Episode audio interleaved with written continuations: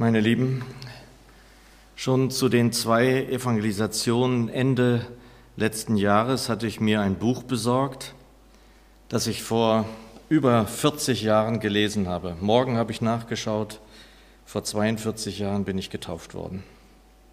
Ihr seht, ich werde langsam auch alt. Ich bin erst jetzt dazu gekommen, in dieses Buch mal wieder hineinzuschauen, reinzulesen. Wer kennt es? Das Kreuz und die Messerhelden von David Wilkerson. Du kennst es. Wer kennt es noch? Thomas. Dieser Mann, David Wilkerson, kann man wohl mit Fug und Recht behaupten, war zur damaligen Zeit weltweit bekannt als Evangelist. Er schrieb dieses Buch autobiografisch. Denn das, was er dort beschreibt, ist tatsächlich so geschehen. Er hörte den Ruf des Herrn aus seiner beschaulichen Arbeit in Pennsylvania in die gefährliche Welt, damals Ende der 50er Jahre, von Bandenkriegen, Drogenkonsum und mehr nach New York aufzubrechen, Brooklyn genau. Nun ist das Buch schon offenbar wie ich in die Jahre gekommen und dennoch begann ich es also nochmal zu lesen und kann nicht aufhören. Die Wirklichkeit scheint für mich immer viel spannender noch als jede Fiktion, als jeder Roman, der die Fantasie eines Autors wiedergibt. David Wilkerson hielt sich drei bis vier Monate dort in den Straßen auf, um vom Herrn gezeigt zu bekommen, wie er den Zugang zu den jungen Menschen finden konnte? Damals, ich weiß das noch genau, als ich das gelesen habe, war für mich vor allem spannend, dass da ein Mensch mit Gott sprach. Vielmehr Gott mit ihm. Dass er das glaubte, dass der allmächtige Gott ihm Stück für Stück zeigte, wie und wo er hingehen sollte, wo Gott ihn haben wollte. Das faszinierte mich. Und gleichsam, ich erinnere das genau, schmerzte es mich, dass ich den Eindruck hatte, dass das bei mir nicht so war. So dachte ich zumindest. Und ich weiß heute, dass der Herr sehr wohl mit mir sprach, ich verstand ihn aber nicht. Verstehen können wir ihn nur mit Hilfe des Geistes Gottes, mit dem Heiligen Geist. Ohne ihn versuchen wir etwas mit dem Kopf zu machen, zu verstehen, was mit dem Kopf nicht zu verstehen ist. Ich fürchtete mich damals vor dem Heiligen Geist. Es war mir unheimlich, er war mir unheimlich. Noch mehr aber wollte ich, ich habe das schon mal berichtet, wollte ich nicht in die Gefahr geraten, die Lästerung des Geistes zu begehen und so sozusagen für immer verloren gehen zu müssen. Ich ließ also den Geist Gottes in meinem Leben nicht zu. Ich hatte irgendwie Erkenntnis. Ich ahnte ja, dass ich verloren gehen könnte. Und es ist ja Erkenntnis, Erkennen. Aber in die Wahrheit geführt werden können wir so nicht. Seit Tagen spricht der Herr in einem Wort zu mir, Sacharja 4, Vers 6, ein bekanntes Wort, die Elberfelder übersetzt, nicht durch Macht und nicht durch Kraft, sondern durch meinen Geist spricht der Herr der Herrscharen.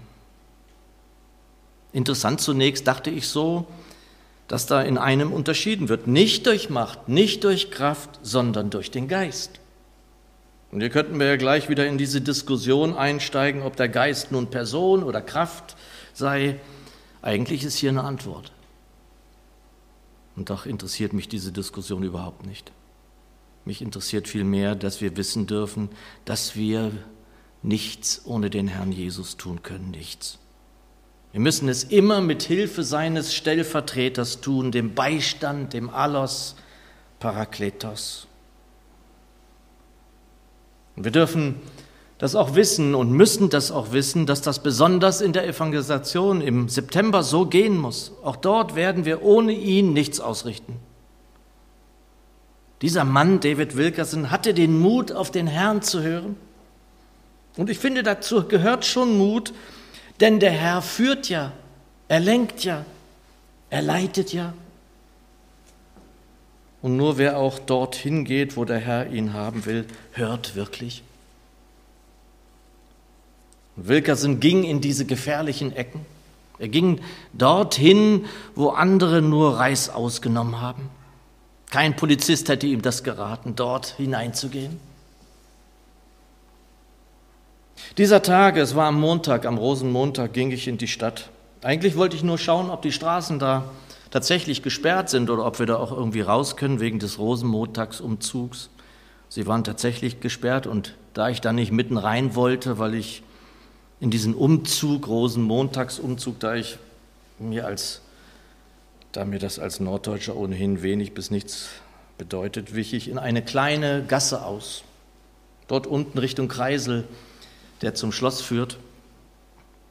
Und ich ging in diese Gasse, in diese schmale Gasse hinein und da standen, versperrten sozusagen vier oder fünf junge Männer, ich bin mir nicht sicher, vier oder fünf junge Männer, den Weg.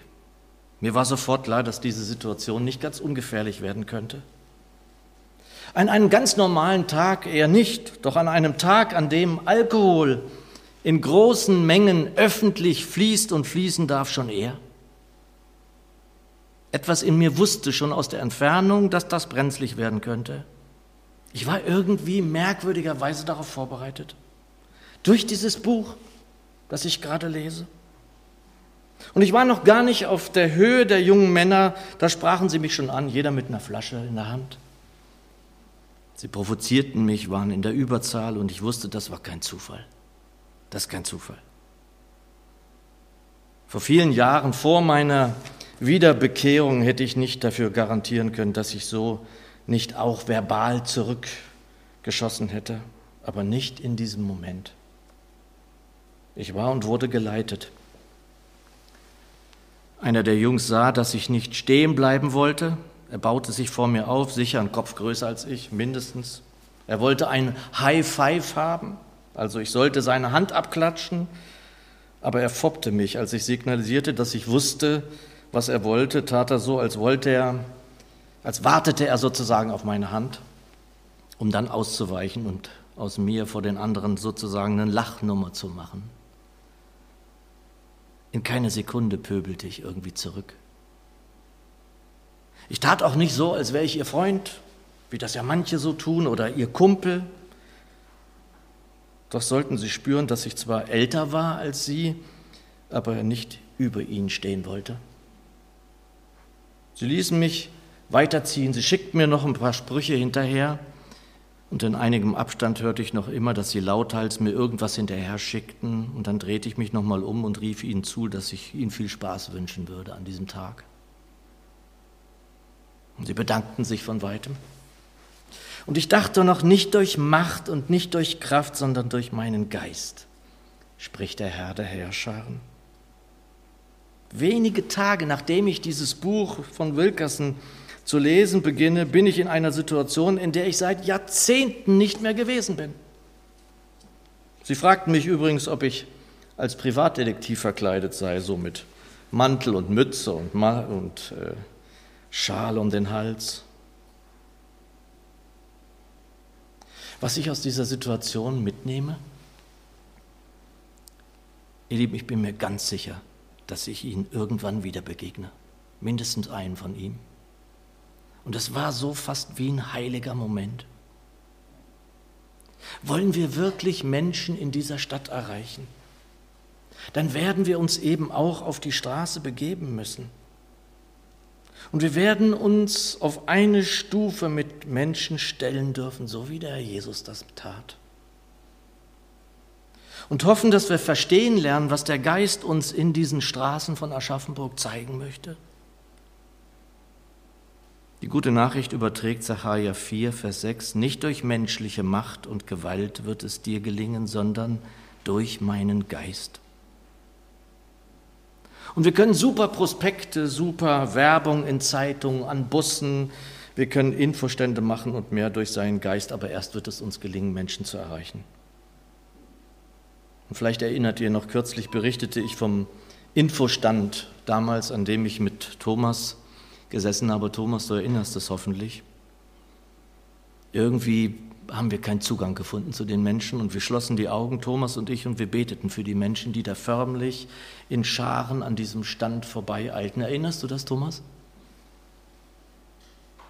Als uns wichtig war, was der Herr wollte, da öffneten wir die Augen und der Stand war voll, gerammelt voll.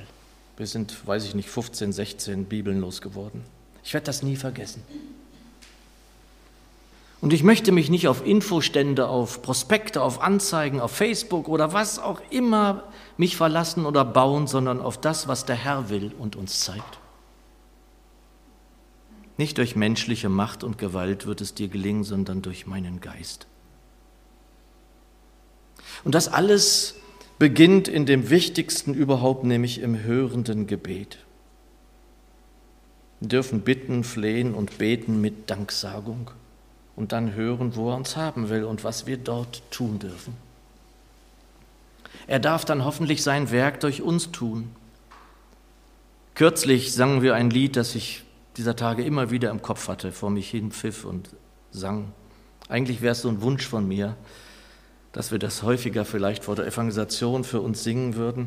Noch dringt Jesu frohe Botschaft in die dunkle Welt. Noch sind allerorten Boten aufgestellt. Menschen müssen Menschen sagen, dass Gott alle liebt, dass es einen Weg aus Schuld und Elend gibt. Jesus Christus, Heiland und Erlöser, starb für dich, warb um dich, der du abseits stehst. Lass dein Zagen, lass des Zweifels fragen, denn dein Weg wird hell, wenn du mit Jesus gehst. Möge er das so schenken im September in seiner ganzen Gnade. Amen.